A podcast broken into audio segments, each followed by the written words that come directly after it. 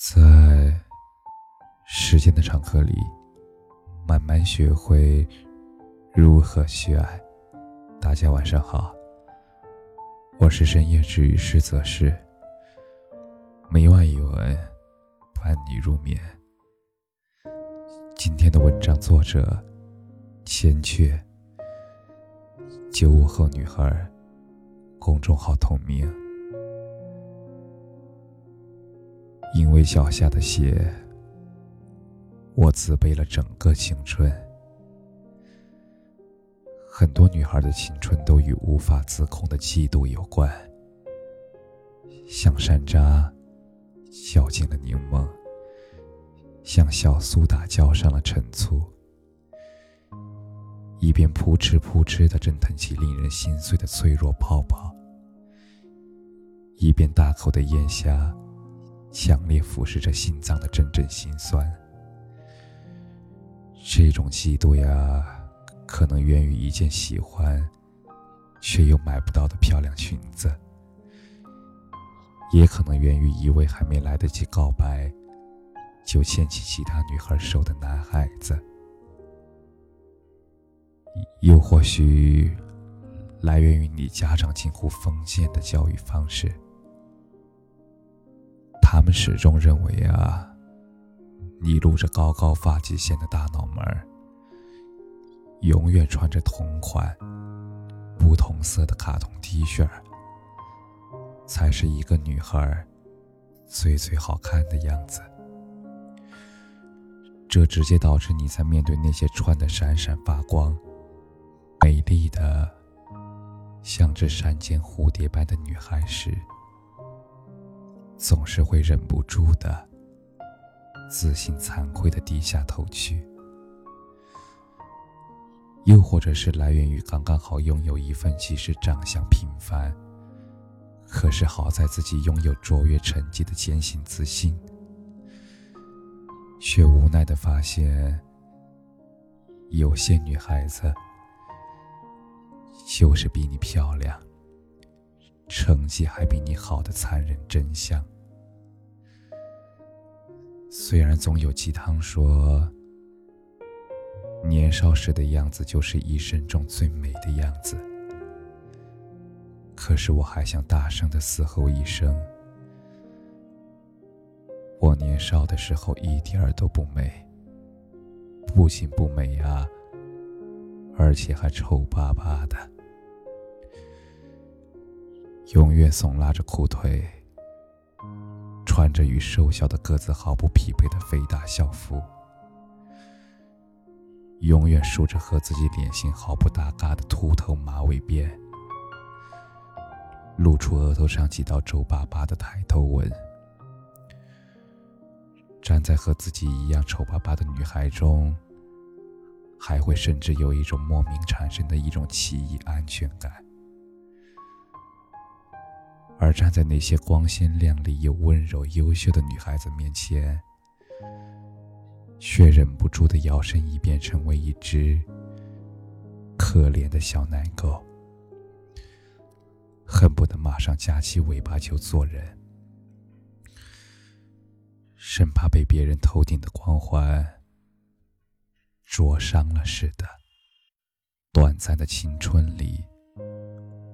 我承认自己是有一点早熟的。十四岁的时候喜欢一个男生，十五岁的时候就会因为自己的不够完美、不够优秀感到沮丧。十六岁的时候就开始为了吸引自己喜欢的男生，注意用心的将自己打扮，可是却总是用力过猛。以被对方狠狠吐槽而告终。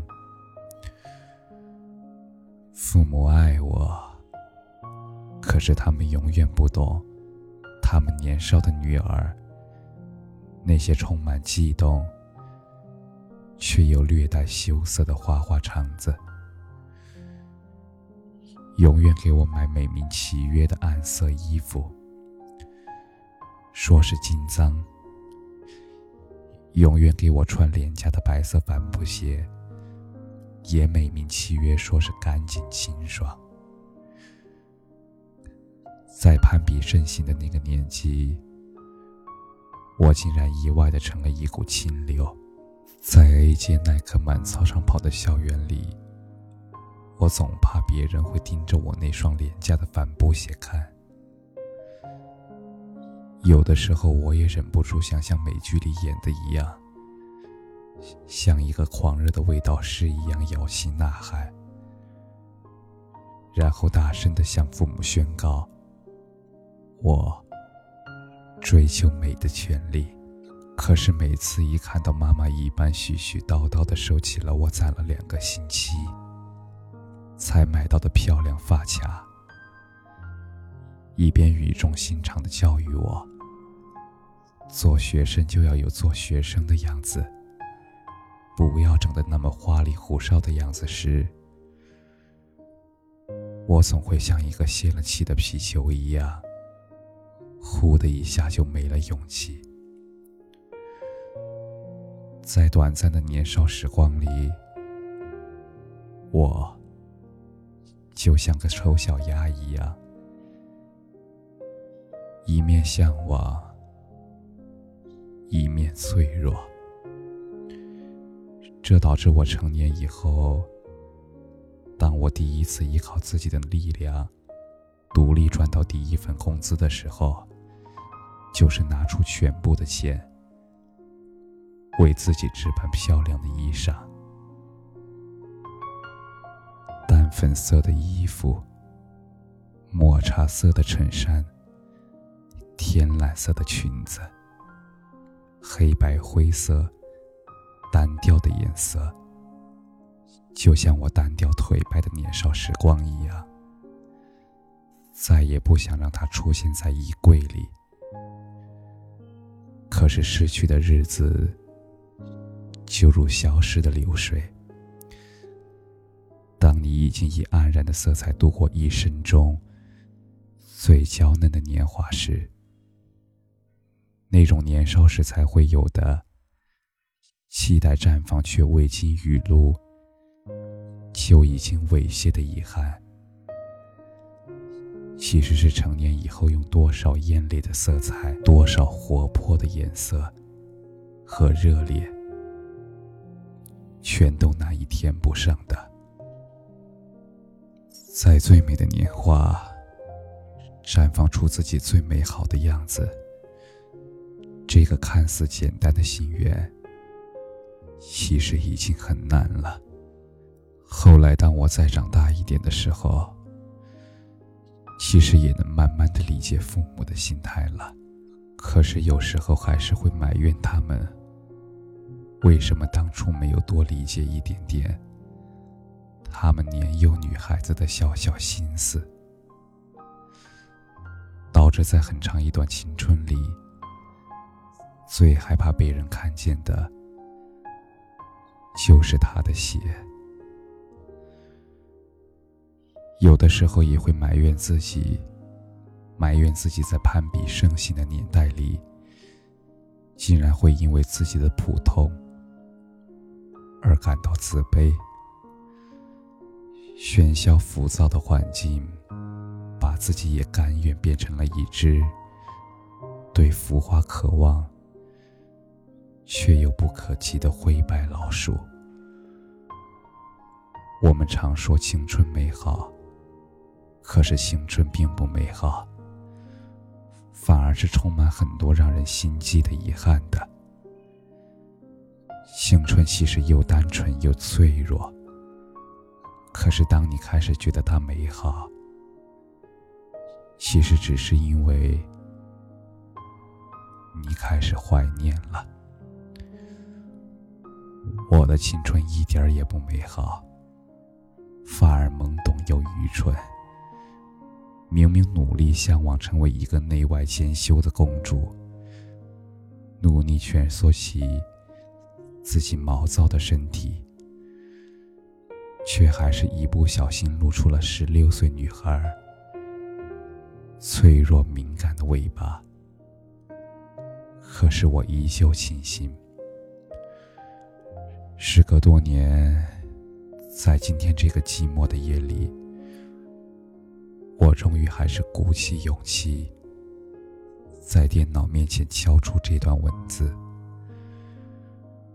释怀掉自己当年的自卑，释怀掉自己当年的脆弱，释怀掉自己当年所有莫名的嫉妒与心酸。千帆过尽，当曾经自卑的小女孩也开始无惧别人的目光，拿起钢叉，变成公主。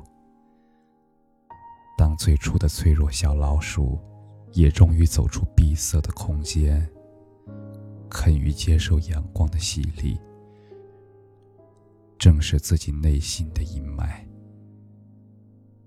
你就知道你为着成长改变了多少，又付出了多少。其实我们都是丑小鸭，我们有时也会怀念当时的脆弱与寒颤。后来的我们，全都是羽化了的白天鹅。可是丑小鸭的阶段，却是躲避不过的。其实人生没有固定的心态，丑小鸭也好，白天鹅也罢，只要战胜自己内心的脆弱，一切都会变得幸福起来的。我会好，你也是。感谢你的收听，晚安。